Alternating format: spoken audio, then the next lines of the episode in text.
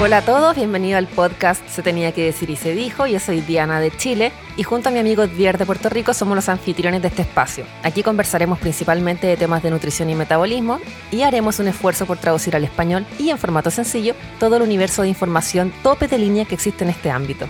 Somos dos ingenieros que hemos experimentado en nuestros propios cuerpos y queremos poner a disposición estos resultados para que ustedes puedan tomar decisiones informados. Este podcast es únicamente para entretención y difusión de nuestras opiniones personales no constituye práctica de ninguna disciplina ni consejo médico profesional. El uso de esta información, opiniones y experiencias es responsabilidad de cada uno de los lectores y oyentes. Todo lo conversado en este espacio no constituye ningún tipo de diagnóstico ni recomendación. Los que nos escuchan deben siempre consultar con un profesional competente y calificado del área de la salud. Sin más demora, los invito a escuchar el episodio de hoy.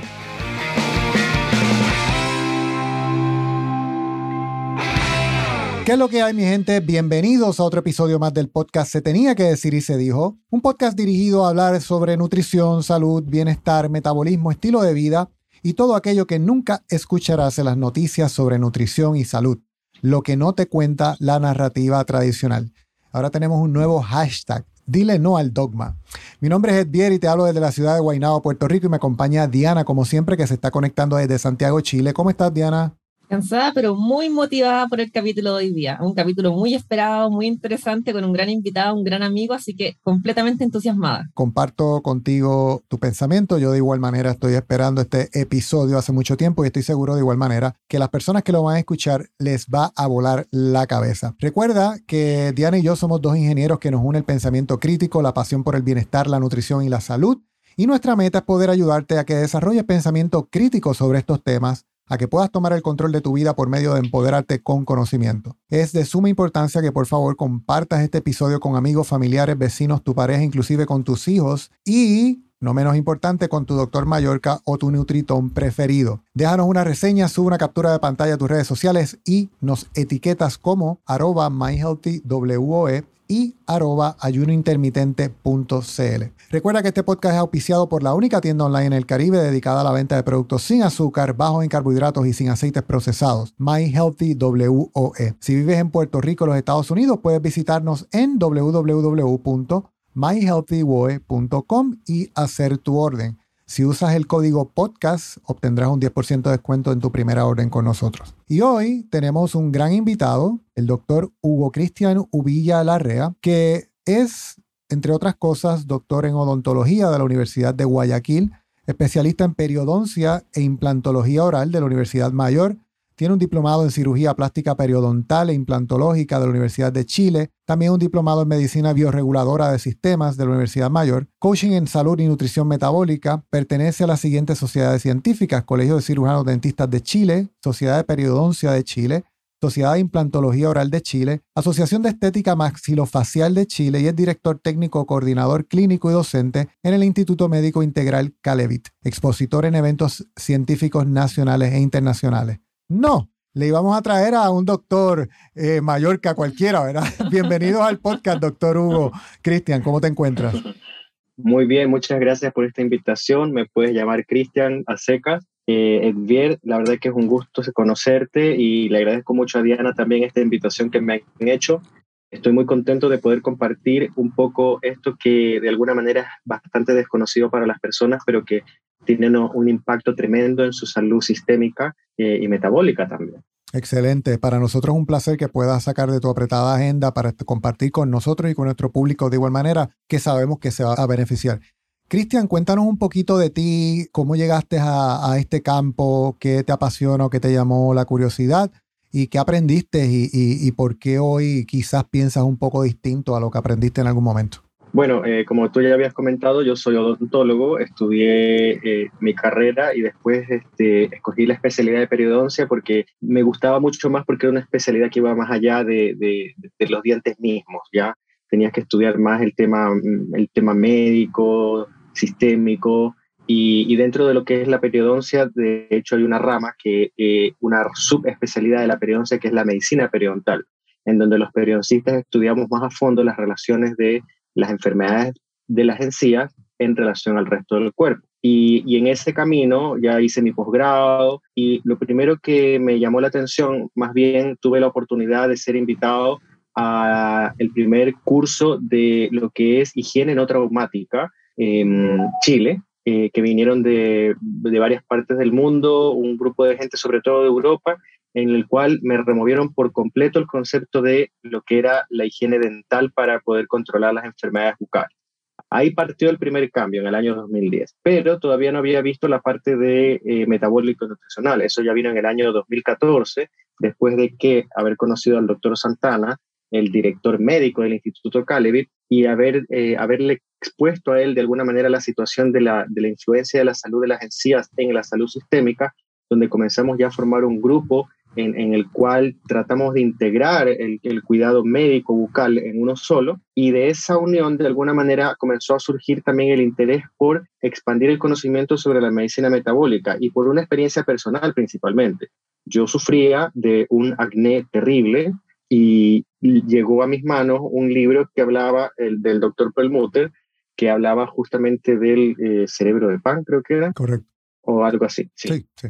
Y entonces ahí empecé a tomar el hilo y se empezó a, salir la madeja de, mayor información y empezamos a ir a, congresos eh, de medicina más, metabólica, eh, en este sentido, hasta que nosotros dijimos esto tenemos que enseñarlo en Chile y e hicimos el primer curso eh, juntos con otros profesionales de nutrición basada en los conceptos bajos en carbohidratos y altos en grasas. Y eso es un poco resumiendo, ¿ya? Por supuesto que me mejoró el acné, me mejoró la inflamación y, eso lo empezamos a replicar también en, todos nuestros pacientes. Claro, pero por ahí dirán que eso fue pura, pura casualidad. Te pregunto, en el 2010, tú, tú mencionaste que, vino, que vino alguien de Europa y te cambió lo que tú pensabas acerca de enfermedades y higiene bucal. ¿Puedes hablar, hablar un poquito sobre eso? Claro, por lo general no está tampoco tremendamente basado en la evidencia lo que dicen los, las recomendaciones de, bueno, ¿cuántas veces, por ejemplo, si yo te pregunto a ti, Advier, ¿cuántas veces, no lo que haces tú, sino lo que, lo que tú piensas que es correcto, ¿cuántas veces crees que hay que cepillarse los dientes al día? Mi dentista me ha dicho que tiene que ser tres veces al día mínimo. Después de cada comida. Después de cada comida. Comí cinco veces o siete, siete veces. claro, ya, esa es como la recomendación, o sea, no es claro, después de cada comida o tres veces al día. Y, y esa es como el, toda la recomendación. ¿Y por qué me tengo que cepillar los dientes? Bueno, dicen que es porque se le queda unos residuos de comida que se pueden podrir y eventualmente desarrollar bacterias, etcétera, etcétera, etcétera. Claro, entonces en el fondo, eh, primero eh, que nada, eh, fuera, era como en el fondo quitar un poco ese mito. O sea, es verdad que no queremos que los restos de alimentos vayan a quedar mucho tiempo atrapados entre los dientes. De hecho, que ocurra eso por lo general es consecuencia de las secuelas de haber tenido enfermedad bucal, ¿ya? Pero bueno, el punto es que lo que produce la enfermedad bucal es una disbiosis. Y la disbiosis, ¿qué es lo que es? Es el desequilibrio de la flora bucal. ¿Qué es la flora bucal? Es el conjunto de microorganismos que viven dentro de la boca, así como hay una flora bucal, una flora intestinal, y el desequilibrio de la flora bucal junto con una mala respuesta del hospedero, es decir, que la persona no tiene la capacidad suficiente para modular esa flora microbiana, es lo que va a gatillar la presencia de las enfermedades. Ahora, esta flora microbiana se desequilibra no inmediatamente después de comer. Ella se desequilibra digamos, ya, cada, voy a ser más claro todavía, a los dos días ya podría empezar a provocar daño. ¿Me explico? Entonces, la recomendación no se basa tampoco en la ciencia. Ahora, es verdad que si yo no me, si yo no me cepillo todos los días, es más probable que la placa bacteriana que se forma y que va a aumentar, sobre todo con los carbohidratos refinados, de tamaño, me refiero, va a aumentar de tamaño, se puede calcificar y formar el sarro, lo cual ya no lo voy a poder sacar con mi cepillo de dientes y me va a favorecer que se acumule mayor cantidad de placa bacteriana. Por eso es que es importante hacer un cepillado que sea más o menos lógico científicamente y de alguna manera yo recomiendo cepillarse solamente dos veces al día y no después de cada comida. Ojalá una hora después de haber comido. ¿Puedo agregar algo? Sí, claro. Esto fue como que un boom. Entonces... No, es terrible. Es que, espérate, yo antes de, antes de, de, cambiar mi vida y llegar a Calevit, que amo Calevit con el alma, otro día voy a contar mi, la primera vez que fui, cuál fue mi reacción, pero antes de llegar a Calevit, yo era de las personas que, bueno, obviamente me lavaba dos, tres veces los dientes al día, pero me los lavaba con un cepillo que cuando yo quedaba eh, sangrando, yo decía, bien, lo hice bien, me cepillé excelente los dientes. Y entonces ya, sangrando y todo, porque ya, obvio, que, que buen cepillado, si tenía que ser duro. Entonces cogí unos cepillos bien duros, porque cuando ya estaban muy blinditos dije, ya, esta cuestión no sirve de nada. Y después métale el enjuague bucal. Entonces ahí estaba, cepillado duro, rápido, pero um, muy rápido y muy breve, pero súper rápido que me dejaba irritada la encía y después enjuague bucal. Y bueno, me di cuenta que no era una vez que llegué a Calevit y me atendí, me di cuenta que en verdad no estaba haciendo las cosas muy bien, por no decir que estaba haciendo todo pésimo, pésimo, pésimo, muy mal. Y ahí fue cuando conocí también a, a Cristian y ahí obviamente batiendo con él, por eso subí hace un poquito tiempo la historia sobre mi examen periodontal en tiempo real con él, donde me estaba viendo como los surcos de la encía, etcétera que después seguramente nos va a contar, pero yo era de las personas como muchas otras que creía que lo hacía increíble con este cepillado abrasivo, forzoso, sangrando. Y en realidad no es así. ¿Cuánta gente está afuera pensando lo mismo? Y ahora que mencionas eso, es curioso porque en mi caso personal, siempre que voy al dentista, me dice que me debo de cepillar después de comer, que me debo pasar el hilo bucal, que debo de utilizar enjuague bucal, pero yo nunca he seguido al pie de la letra esas recomendaciones. Siempre lo he hecho por la mañana y ocasionalmente por la noche. Sin embargo, nunca he ido a una limpieza donde me hayan dicho, wow, qué sucio tienen los dientes o qué horrible, o hace cuánto. O sea, yo digo, si fuera ese el caso que hay que hacerlo exactamente después de cada comida todo el tiempo, ¿cómo es que en mi caso no... O sea, uno, uno, uno se utiliza de n igual a 1, ¿no? Y uno se pone a cuestionar, pero bueno, no sabía honestamente que inclusive, según tú estás mencionando, yo pudiera comer hoy y no cepillarme hasta dos días y todavía tengo tiempo de que eso no empiece a causar problemas. Si entendí bien. O sea, en teoría sí. Sin embargo, no me atrevo a que lo intenten porque, como he explicado, dependiendo de la naturaleza de la dieta y de los, y de los equilibrios que yo tenga, puede que esa placa bacteriana se calcifique y se forme sarro y después no la pueda sacar con el cepillo de dientes. Entonces tenemos que encontrar un equilibrio, ni mucho ni poco pero nunca la exageración de que comiste algo y partiste al baño a lavarte los dientes. Porque, entre otras cosas, como bien contaba Diana, la gente primero piensa que tiene que destruir, primero algunos piensan que tienen que sacar los, los, alimentos y está bien, hay que retirar los restos de alimentos, pero también tienen el pensamiento antibacteriano bactericida y, no es el concepto ese, lo que yo quiero es una modulación de la flora bucal, porque si yo aniquilo la flora bucal con estas pastas dentales, que todas las pastas dentales son tóxicas porque actúan como disruptores endocrinos. ¿Qué es un disruptor endocrino para que las personas comprendan? Son sustancias que están presentes en las pastas dentales, en algunos jabones, champús, desodorantes, cosméticos, que van a liberar sustancias que van a interferir con las hormonas en tu cuerpo. Es decir, va a provocar un mal funcionamiento hormonal pueden actuar como estrógenos y al, y estrogenizar en demasía a, la mujer va a actuar como un estrógeno que funciona mal, provocando muchas veces anormalidades en el periodo, ganancia de peso, feminización del hombre, o sea, estrogeniza. Por eso es que de alguna manera ese es uno de los problemas que tienen usar estos cosméticos. Y el otro gran problema es que las pastas dentales tienen eh, antisépticos que van a querer eliminar las bacterias pero no lo van a lograr porque la placa bacteriana, al, al vivir, la placa bacteriana son bacterias agregadas en un gel en el cual ellas se protegen. Y eso hace que ellas más bien con el antiséptico desarrollen mutaciones que las hacen más resistentes. Entonces lo que nosotros estamos generando es resistencia bacteriana y estamos haciendo una selección de bacterias patógenas además solamente, porque aniquilamos las que podrían equilibrar y permitimos que sobrevivan las más patógenas. Entonces es un despropósito eh, eh, enviar pastas dentales con antiséptico y, peor aún el antiséptico. Si yo no tengo una biopelícula, es decir, una flora bucal regulada, eso va a afectar mi presión arterial principalmente. Y, uno, y ustedes se preguntarán por qué.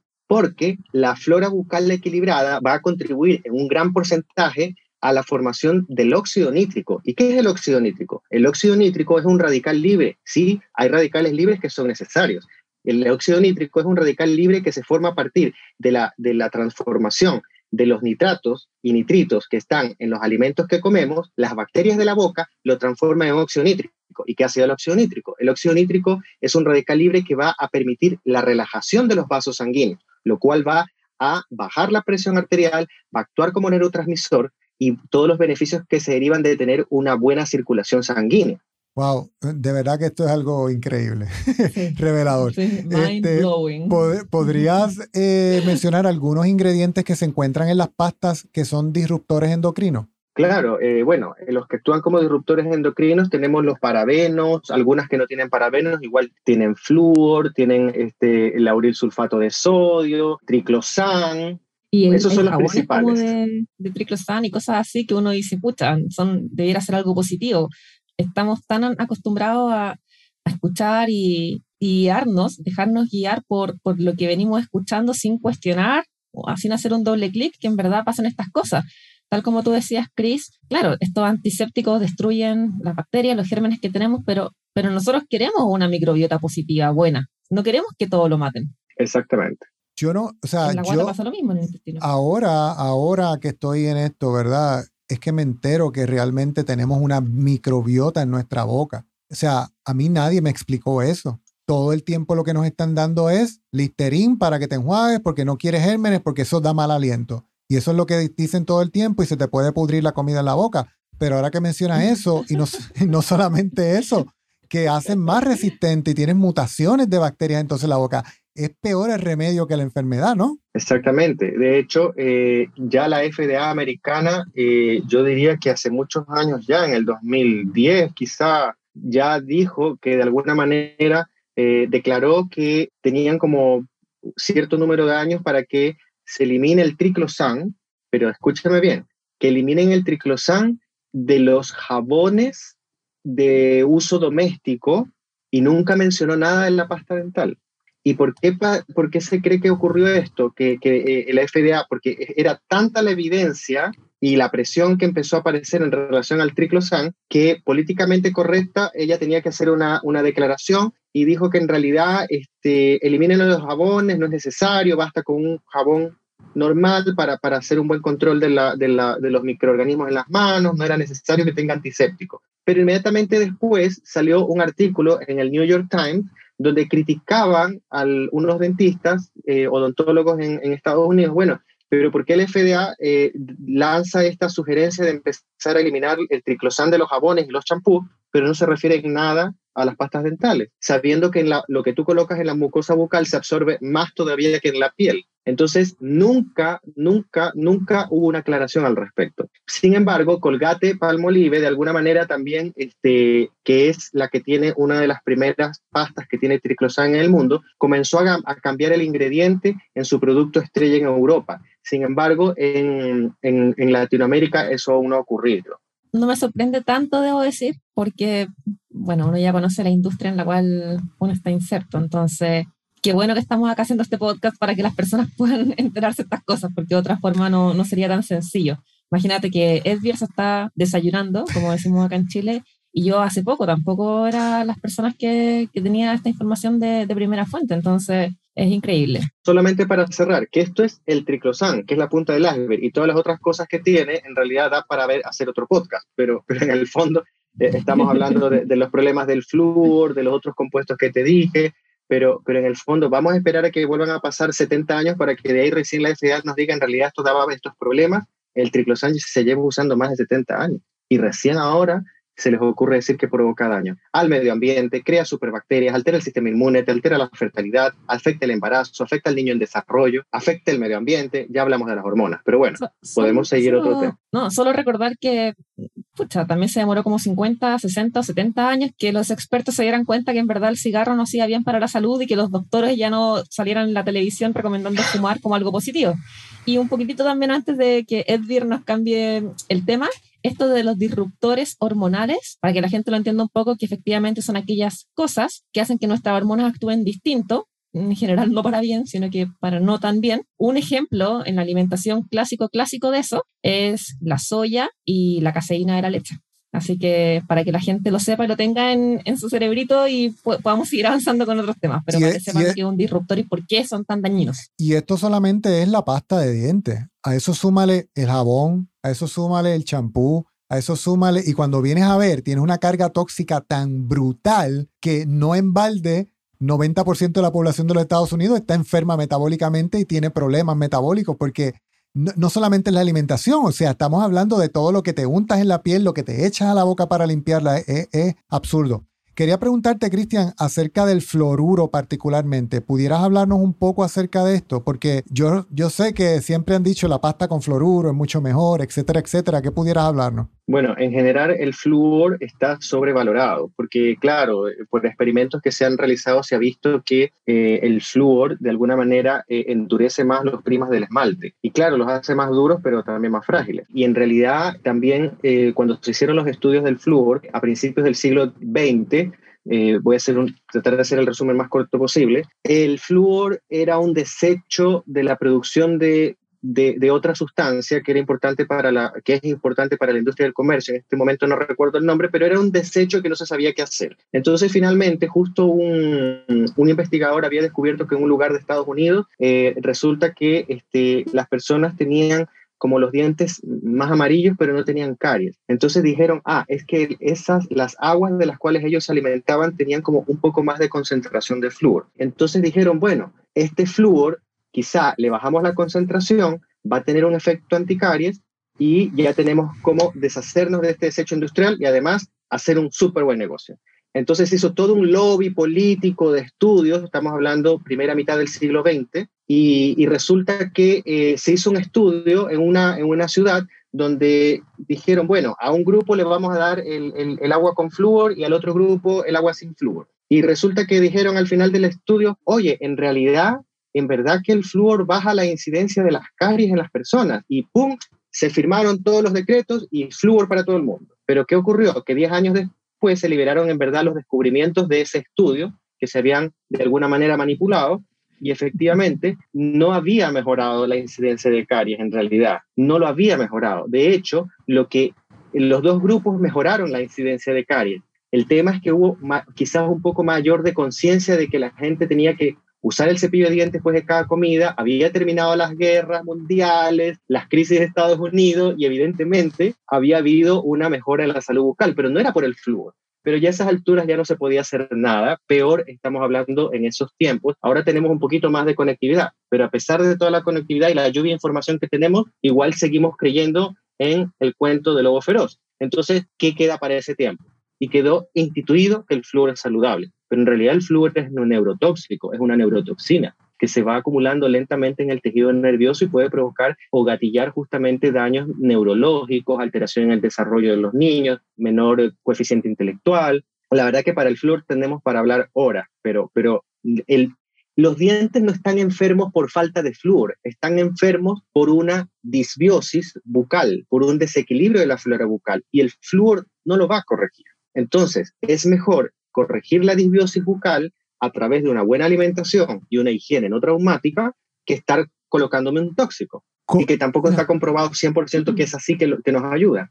Esto también es súper antidogma porque uno se hace floración, yo mismo hacía una o dos veces al año antes pastas de diente con extra flúor, son parte de los, de los diferenciadores de, de los, de, de, aquello que agrega valor en estos productos que uno compra y bueno, ciertamente como ya podrán intuir, Ahora solamente ocupo pastas de dientes sin flúor, que se pueden conseguir en algunas tiendas especiales y obviamente nunca más me hice una floración como se llama acá en Chile. Diana, me hiciste acordar de algo. A ver.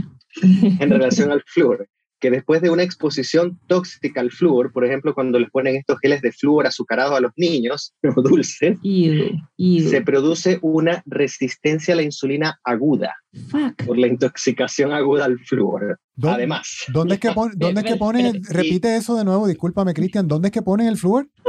Bueno, es que normalmente lo, lo, común es que cuando tú vas al dentista te hacen un baño de flúor, que te colocan un gel de flúor en todos los dientes y te lo mantienen ahí un minuto, cuatro minutos, dependiendo de la, de la tecnología que tengan. Pero esa tremenda, intoxica, esa tremenda intoxicación aguda de flúor se ha visto en experimentos que en esos niños se produce una resistencia a la insulina, no entra la glucosa a las células de manera aguda por un tiempo. Entonces, a eso añádele que a los niños les, les mandan pastas de dientes con sabores y tienen flúor. ¿Y tú crees que un niño no se va a tragar el flúor? O sea, la pasta de dientes que tiene flúor. Entonces, la verdad que es como te digo, es un tremendo tema y lo primero que hay que hacer es que los niños no se cepillen con pastas fluoradas y segundo, que no es necesaria la pasta dental. Ahora, si uno está acostumbrado a querer usar pasta dental, se cepilla con una pasta orgánica, como ha dicho Diana. Solo para dar un, un, poco de también, para que la gente no diga, oye, pero ¿cómo es posible? O sea, recordemos que hay, hubo un estudio, no me acuerdo si era el de Minnesota, que estuvo 40, 50 años escondido en un basement, en una, en una bodega, en, en un subterráneo, ¿verdad? Una casa, porque los resultados no eran compatibles con la hipótesis que ellos habían sugerido de que las grasas eran malas, eran dañinas, y que hicieron esconder los resultados.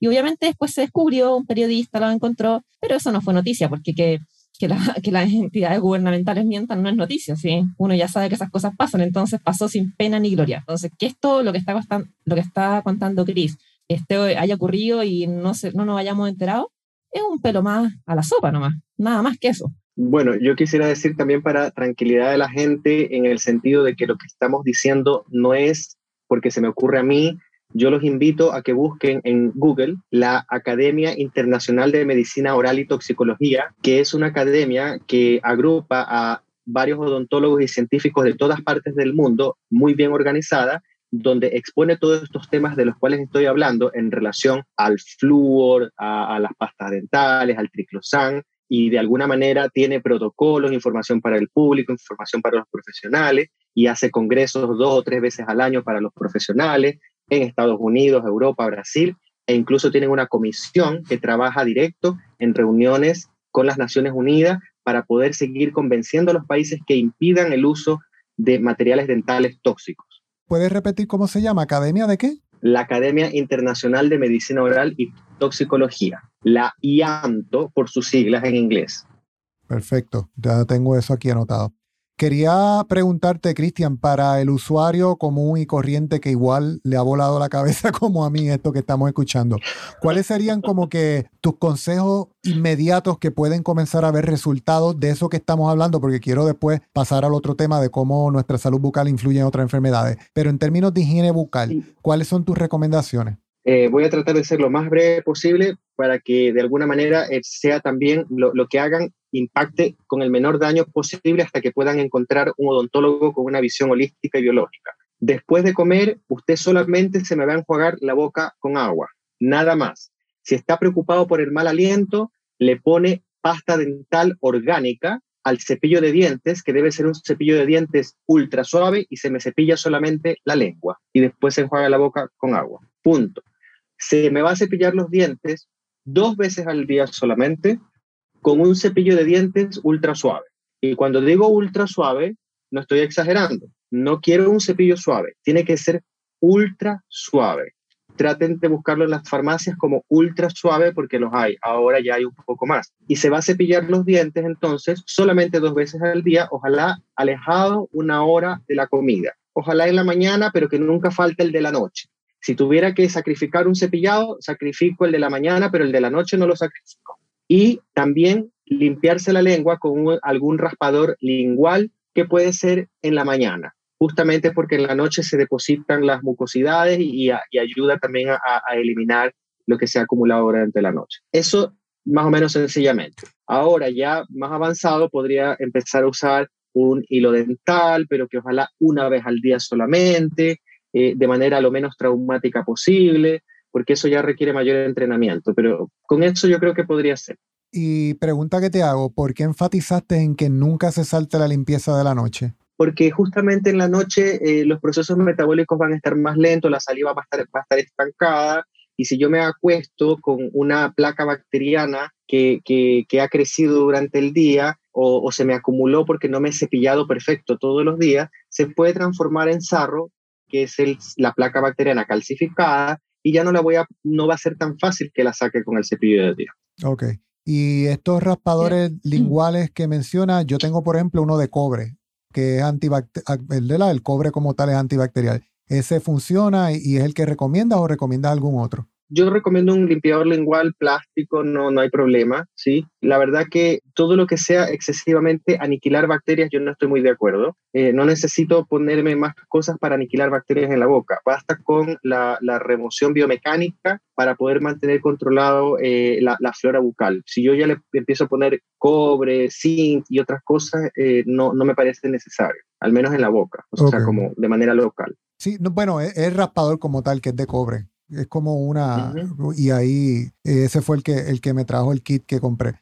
So, básicamente cepillarse dos, dos, veces al día con un cepillo ultra suave. Y obviamente en las pastas, una pasta orgánica, inclusive, ¿recomiendas que se pudiera hacer en la casa con algún tipo de ingrediente o recomiendas que vaya se compre una ya orgánica de esta limpia? Bueno, en general uno también la podría preparar. Hay muchas recetas en internet para prepararla en casa, pero ojo, trate de ver una receta que solamente sea como aceite de coco, eh, un poco de bicarbonato, quizás algunas gotas de aceites esenciales para darle un mejor sabor y es muy fácil hacerlo. En realidad eh, internet está plagado, pero ver que tenga como esos ingredientes principalmente. A veces se le pone también eh, esencia de clavo de olor, pero no más ingredientes que eso en realidad no, no, no empezar a poner otras cosas. Quiero agregar algo que la sí, gente claro.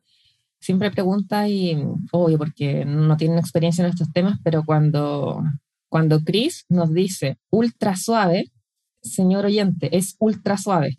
Porque ya, ya sé la pregunta que viene. ¿Y el suave sirve? No, pues. Si es ultra suave, ¿escuchó? Ultra suave. Si hay solo suave, el suave no sirve. Si hay ultra suave, el suave, el, el, el extra suave sirve. Eso. Sigamos avanzando. Uno ya, conoce a su gente, entonces. Gracias, gracias por la. Oiga, pero el medio o el extra duro sirve? No, pues. Ultra suave, ultra suave. Extra suave, ultra suave, solo ese. si no tiene la palabra ultra o extra antes del suave, no sirve. Y para los que están en Puerto Rico, que casi siempre lo van a ver en inglés, va a decir ultra soft, ¿ok? No soft, ultra soft. Ah. Cristian, quiero, quiero que ahora pasemos un poquito al tema de cómo nuestra salud bucal impacta el cuerpo en otras maneras con otras condiciones. ¿Podrías, por favor, elaborarnos un poquito más? Este es el tema estrella, así que acá Chris nos va a volar la cabeza a todos. Bueno, eh, voy a tratar de, condensar lo que más pueda. Bien, cuando tenemos un desequilibrio de la flora bucal en nuestra boca, vamos a tener eh, varias enfermedades. Las, primeras, las principales enfermedades que, pueden afectar a la boca son la caries y las enfermedades periodontales. La caries, todo el mundo está familiarizado que es la disolución de la sustancia dentaria dura y se comienzan a formar estas cavidades, es como cuando se apolilla la madera, y, y esta caries finalmente, que es como esta como que la madera se apolilla, va a finalmente llegar hasta el corazón del diente, donde hay un tejido, eh, un tejido blando que es la pulpa dental, y ahí es cuando empieza a doler la caries. ¿verdad? Y si uno no trata la caries, esa pulpa dental se necrosa, ¿no es cierto? Se gangrena, se pone necrótica y entonces el corazón del diente, que antes era una pulpa eh, sana o inflamada porque estaba doliendo porque la caries era profunda, ahora se transforma en un contenido séptico dentro del diente, lleno de microorganismos que finalmente va a formar un absceso en la puntita de la raíz del diente un absceso que se va comiendo el hueso. Entonces, esa es la primera enfermedad, la caries y la, el absceso que se forma en la puntita de la raíz, el absceso periapical, ¿ya? Caries. Ahora, las enfermedades periodontales son enfermedades que afectan a los tejidos que rodean a los dientes. Y estos son las encías y el hueso que sostiene al, al diente, ¿verdad? Ahora, cuando hay un desequilibrio de la flora bacteriana, también eh, se va a inflamar la encía. Y esta inflamación de la encía es la gingivitis.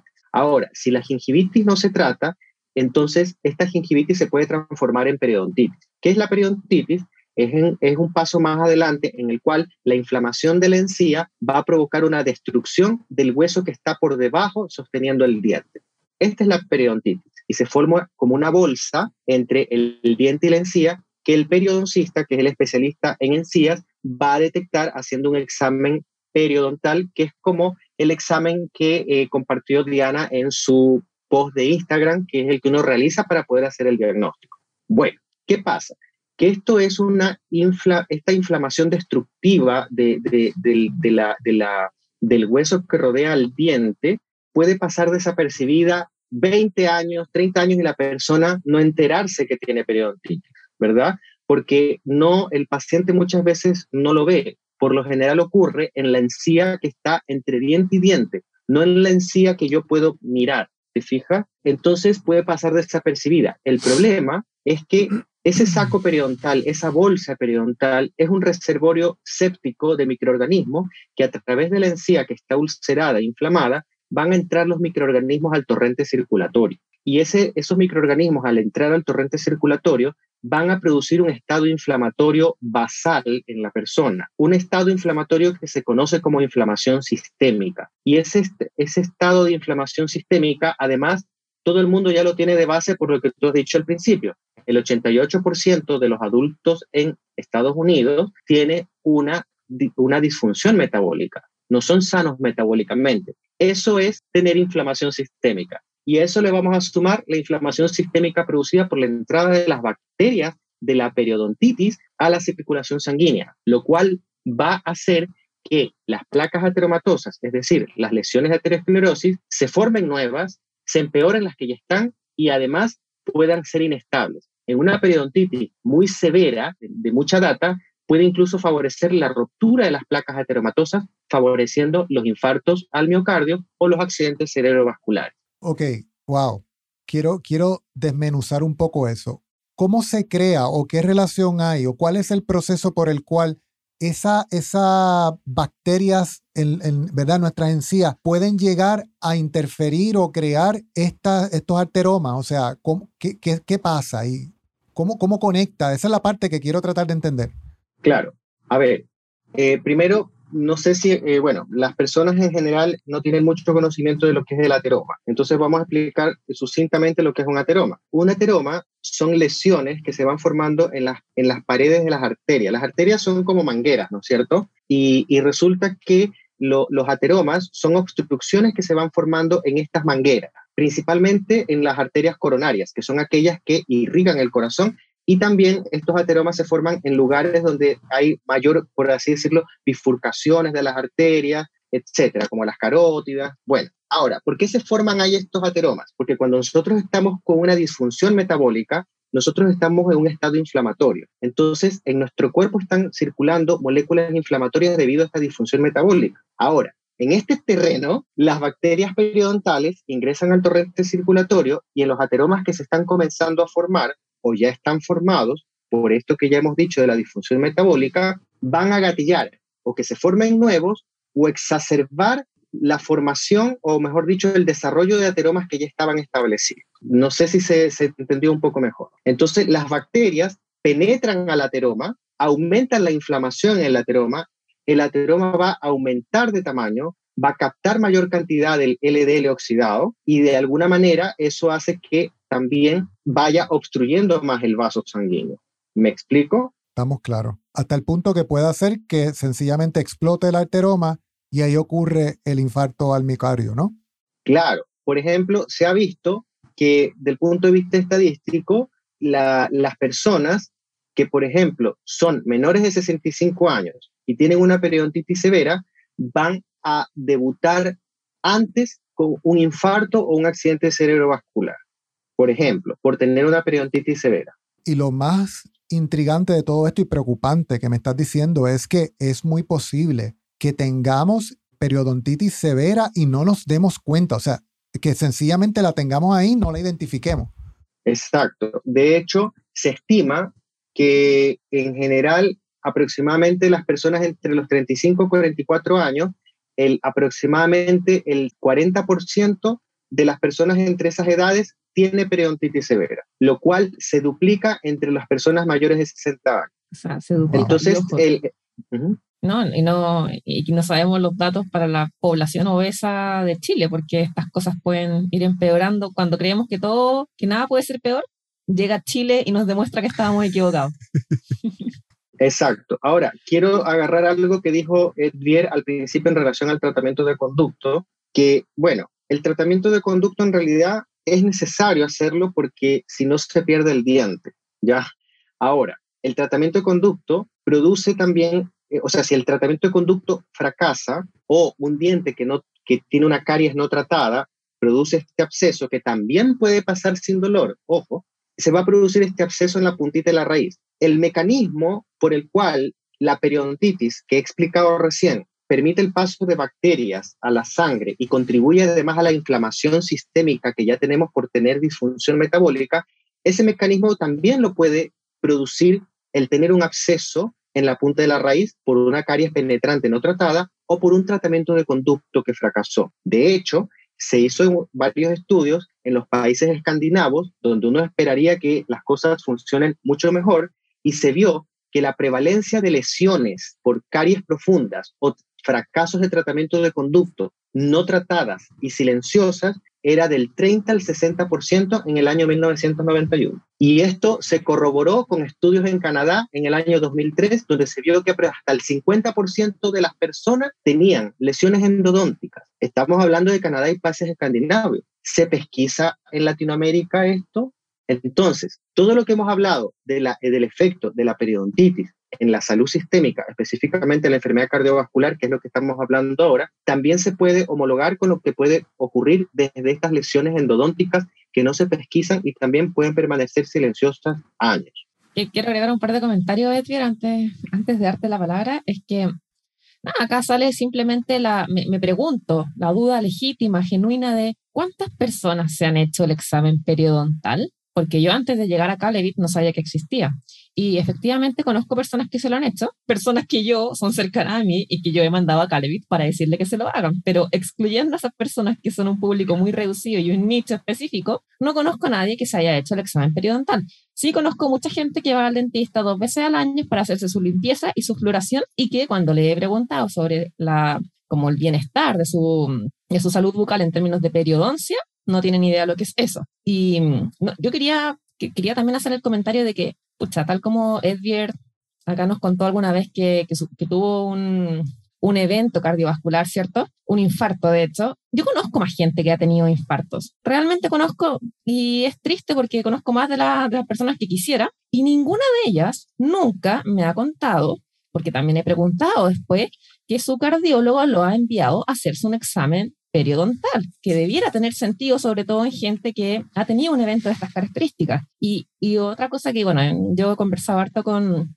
con Cristian, afuera obviamente de este podcast porque somos amigos, y, y yo le decía, oye, pucha, bueno, igual esto tiene un poco sentido porque como esta información nueva, y Chris me decía, oye, esto no es nuevo, esto me lo enseñaron a mí hace 20 años atrás en la universidad, esto lo pasan, lo enseñan.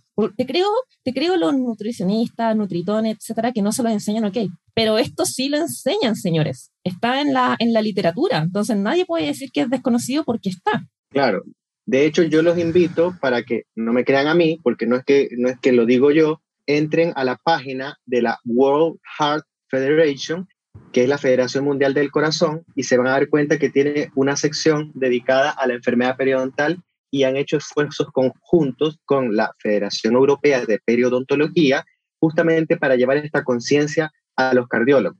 El problema es que, como sabemos, en la medicina oficial está tan atomizada que eh, ellos solamente se enfocan a la periodoncia y la cardiología y bueno, y todo lo otro que nosotros sabemos no lo toman en cuenta. Pero, pero ya hay un paso, al menos del punto de vista oficial, lo lógico es que un cardiólogo que esté informado, mínimo debería mandar a todos sus pacientes a un screening periodontal y el odontólogo, si no es especialista en periodoncia, una vez que hace el screening periodontal y se da cuenta que el paciente tiene una periodontitis, debe derivar a un periodoncista que va a hacer un examen periodontal completo para poder hacer el seguimiento y control de la enfermedad periodontal.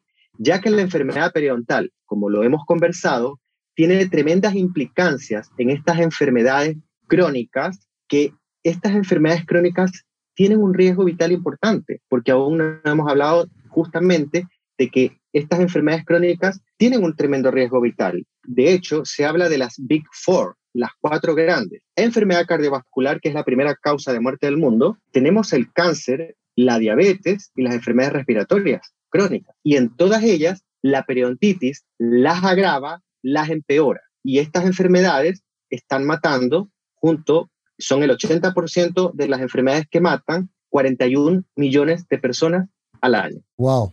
Cristian, no sé si sabes, pero si no sabes o en parte te digo, y voy a hacer aquí una confesión.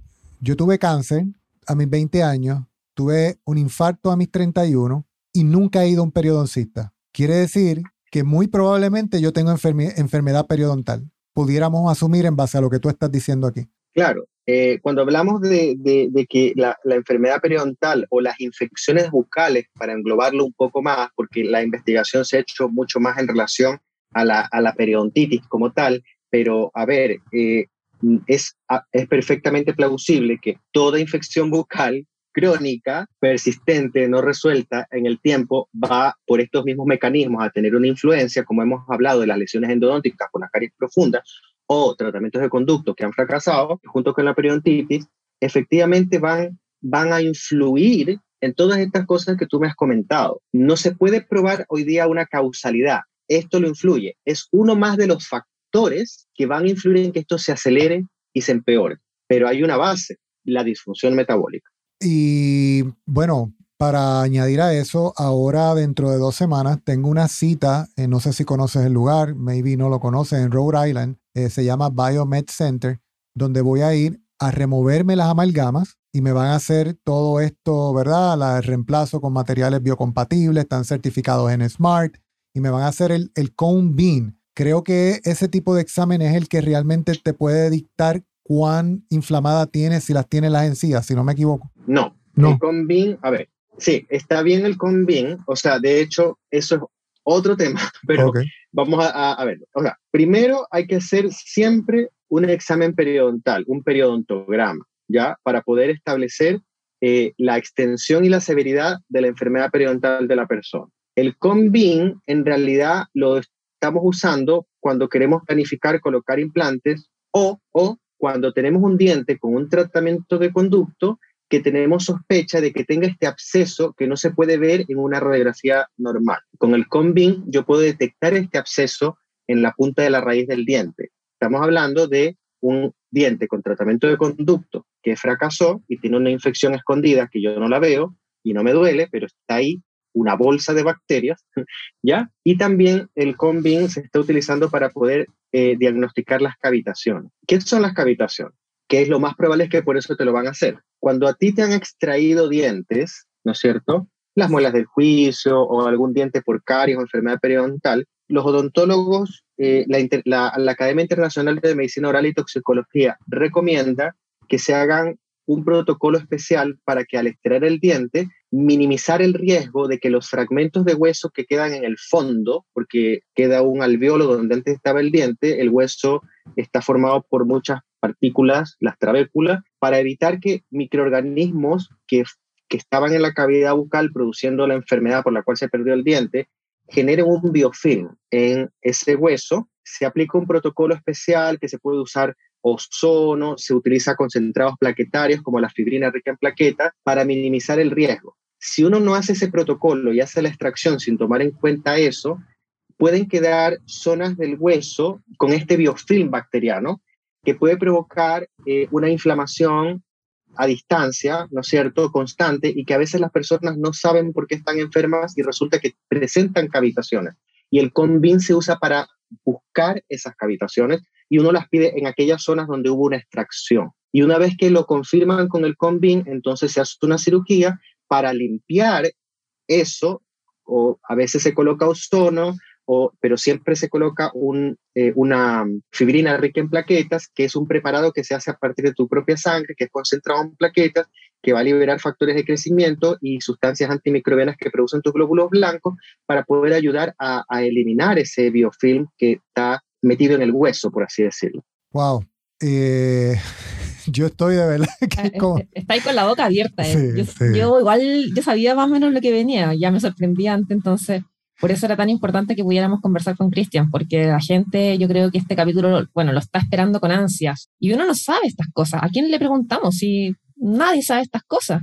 No nos dicen. Aparte de la enfermedad cardiovascular, Cristian, ¿qué otras enfermedades están relacionadas también con el aspecto bucal? Si puedes tocar por encima algunas, no porque hablamos mucho de la de cardiovascular, pero hay otras condiciones, por ejemplo, autoinmunes o etcétera, que puedan también provenir de esto. Bueno, la periodontitis se, se, está relacionada, como te decía, con las de Big Four, que son las enfermedades cardiovasculares, el cáncer, las enfermedades respiratorias crónicas y la diabetes. También con enfermedades autoinmunes, como la artritis reumatoide, el lupus eritematoso, principalmente eso. Ok. Ah, también eh, afecta el embarazo, es decir, una, una mujer que tenga periodontitis no tratada, sobre todo si es muy severa, puede que eh, el niño nazca con bajo peso o de manera prematura. Sé que también quizás sea un tema profundo para el tiempo que queda y supongo que sé cuál va a ser tu respuesta, pero ¿pudieras hablarnos de las amalgamas de mercurio? sí. Mira, el mercurio es uno de los elementos más tóxicos de la tabla periódica. Eso se sabe. Y, pero lamentablemente, por ejemplo, si cuando uno va a colocar una amalgama dental en un diente o la va a retirar, la cantidad de mercurio que se libera en ese acto supera los límites considerados como seguros para otros, otros ambientes en los cuales se trabaja con mercurio, como puede ser la parte de la industria, minas, etc. Pero eso no se aplica para la clínica odontológica. ¿Y cuáles son los daños que puede provocar este mercurio? Este mercurio se está liberando constantemente desde estas amalgamas dentales y el mercurio va a interferir con las funciones celulares, va a desplazar muchas enzimas que son necesarias para, para tener una, la defensa antioxidante, se van a acumular en el tejido nervioso, eh, pueden alterar la función de las neuronas, eh, ayudar a gatillar enfermedades neurológicas como Alzheimer y Parkinson. Todo eso hablando además en un terreno que ya de por sí está mal, porque reiteramos, el 88% de la población en, el, en el, se sacó como conclusión que está con disfunción metabólica. Entonces, menos aún va a tener la capacidad para manejar esta carga constante de liberación de mercurio tóxico de las amalgamas que tiene en la boca. Y peor aún, lo agudo que se produce, ya sea al colocarlas o al extraerlas. Por eso es que está bien lo que tú vas a hacer de ir a una clínica donde lo van a retirar con un protocolo seguro. Para no contaminarte más a ti, ni el dentista, ni la asistente, ni el medio ambiente. Que es el protocolo SMART, si no me equivoco, ¿verdad? Exactamente. Okay. Solo agregar que, como dato curioso, la contaminación por mercurio se traspasa de madre a hijo hasta tres, cuatro generaciones más allá. Así que si cualquiera de las personas que nos está escuchando ha tenido amalgamas de mercurio como yo tuve y me saqué, saber que tres, cuatro generaciones más allá recién podremos librarnos de toda la contaminación que nos inducimos proactivamente en nuestra boca por desconocimiento. ¿Es, posible que no veamos reflejado, por ejemplo, en un examen de sangre de metales pesados no haya niveles peligrosos de mercurio, pero el mercurio sí esté haciendo un efecto negativo? Por lo general, en el examen de sangre no va a salir porque el examen de sangre detecta algo que es agudo. La liberación crónica en realidad no sirve el examen de sangre. Lo que más sirve es un instrumento que se, está, se originó en Europa, se comercializa en los Estados Unidos. Hay reticencia de que sea aceptado porque la verdad que evidencia muchas cosas. Nosotros lo hemos comprobado en la clínica, ¿no es cierto? Los la información que da y es una espectrofotometría que se hace a través de, de un aparato que mide con una luz especial a través de la piel y puede por espectrofotometría, que es una técnica que en base a luz va a sacar las concentraciones que hay intracelulares acumuladas de ciertos metales pesados, también se puede ver vitaminas, deficiencia de minerales, minerales nutricionales, etc. Entonces ahí por lo general uno puede de alguna manera ver la, la concentración que tiene de mercurio. Pero a ver, si yo tengo amalgamas de mercurio, es un hecho porque ya está comprobado, absolutamente comprobado, está lleno de estudios científicos que uno puede buscar que efectivamente el mercurio se libera de manera constante y sonante de las amalgamas que tiene la persona y ese mercurio entra a formar parte del organismo de la persona. Wow. Eso pudiera contestar muchas, muchas preguntas de problemas que quizás tengo hace un tiempo y que no, honestamente lo tenía como que ahí en la mente, pero nunca le había puesto tanta importancia y dije de una vez lo voy, lo voy a hacer. Diana, ¿tú tienes alguna otra pregunta? Yo sé que tú estás un poco corta de tiempo y... No, mira, estoy, bueno, tengo hartas preguntas, pero que Chris nos puede hablar durante horas y horas porque tiene demasiado conocimiento y es muy generoso compartirlo con nosotros, pero creo que lo principal, ya que he transmitido a la gente que nos escucha, de que las cosas, todo está relacionado, todo un gran engranaje, las cosas no son separadas, no es que el cardiólogo vea una cosa y el dermatólogo vea otra y el gastroenterólogo vea otra y el otorrino laringólogo, laringólogo vea otra, todo está relacionado, gente, todo está relacionado. No puede ser que haya gente que, ah, no, es que eso no es mi problema, todo es problema único, que es lo que comemos, lo que nos echamos en la piel, lo que olemos, todos los contaminantes que, podemos, que pueden ingresar a nuestro cuerpo por diferentes vías y que tienen consecuencias, las cosas tienen consecuencias. Entonces, genial que tengamos este espacio para mostrar, para compartir con las personas y finalmente, como estamos todavía, no sé por cuánto tiempo, en un estado de, de derecho que tenemos libertad de escoger algunas cosas, no todas, la gente podrá escoger cuál es el mejor camino que quiera tomar para su bienestar y el de su familia. Exacto. Y lo importante es que tengan información. No es que no sabemos, no es que no sabían, no, ustedes, las, ustedes tienen derecho a tener conocimiento y con ese conocimiento ustedes decidir qué hacer en la libertad. Si usted quiere seguir intoxicado, sigue intoxicado, pero lo hace con conocimiento, no es que no tenía idea, pero hoy día sabe y es importante que nosotros podamos decidir desde la libertad. ¿Me quiero perjudicar? ¿No me quiero perjudicar? ¿Hasta qué punto esto me afecta? ¿Hasta qué punto no me afecta? Bueno, pero usted tiene derecho a saber, tiene derecho a conocer. Y como dice de siempre Diana, sin llorar después. Si decidió intoxicarse y pues esa fue la decisión que tomó en base a la libertad, pero con el conocimiento. Wow, eh, Cristian, de verdad, de mi parte, yo, de los 17 episodios que tiene este, este podcast, este ha sido el episodio que más me ha volado la cabeza. Eh, sin, sin, o sea, Diana ha visto mi cara y Diana no había visto mi cara anteriormente. yo la voy a publicar porque es como la cara de la máscara cuando se le cae la boca. este, sin duda ha sido un episodio de mucha información práctica. Sé que va a ayudar a muchas personas a, obtener conocimiento que quizás no sabían, a poder tomar medidas que le permitan poder corregir estos problemas y que le permitan eventualmente tener salud y vivir plenamente. Así que de mi parte agradezco que haya personas como tú, ojalá haya muchos más, sé que lo hay y que continúan creciendo y que continúen ayudando a las personas a que puedan salir de este círculo vicioso de enfermedad en el que vive la gran mayoría de las personas. Porque la gran mayoría de las personas no vive, la gran mayoría de las personas sobrevive. Y es una gran diferencia sobrevivir que vivir. Entonces, información como esta va a ayudar a las personas a que puedan realmente vivir. Así que de mi parte agradezco el que hayas compartido tu información con nosotros. No sé si Diana tiene algo más para concluir. También agradecer mucho a todas las personas que quieran aprovechar y, ser parte de la generosidad de los conocimientos que tiene Cris y todos los profesionales. Pueden ir a atenderse a Calevit, arroba Calevit Chile, que es el centro donde yo me atiendo y honestamente yo me hago todo allá porque ya no confío en nadie más. Entonces, ¿Dónde, ¿Dónde te pueden conseguir, Cristian? Va a tus redes, tú si tienes un website, si tienes hasta un libro, eh, comenta todo.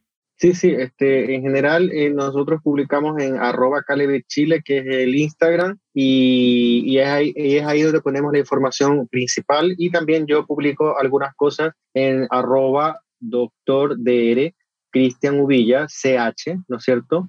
Doctor Cristian Uvilla en Instagram. Ahora mismo estoy aquí dándote, dándote follow Muchas gracias, Chris, por este episodio. De verdad, qué generoso de tu parte. Increíble. Voy a publicar la cara de Ed después porque es muy chistoso también. y nada, tenemos hartos, hartos temas más, así que quién, sabe que... Si una parte 2, una parte 2. Yo, yo, yo voto por una segunda parte. Encantado, lo que deseen, cuando gusten. Te agradezco, te agradezco, Cristian. Recuerda por favor compartir este episodio con otros para que realmente puedan beneficiarse de esta información. Etiquétanos por favor cuando escuches este episodio en arroba myhealthyboy y arroba ayunointermitente.cl. Hasta la próxima amigos, se cuidan.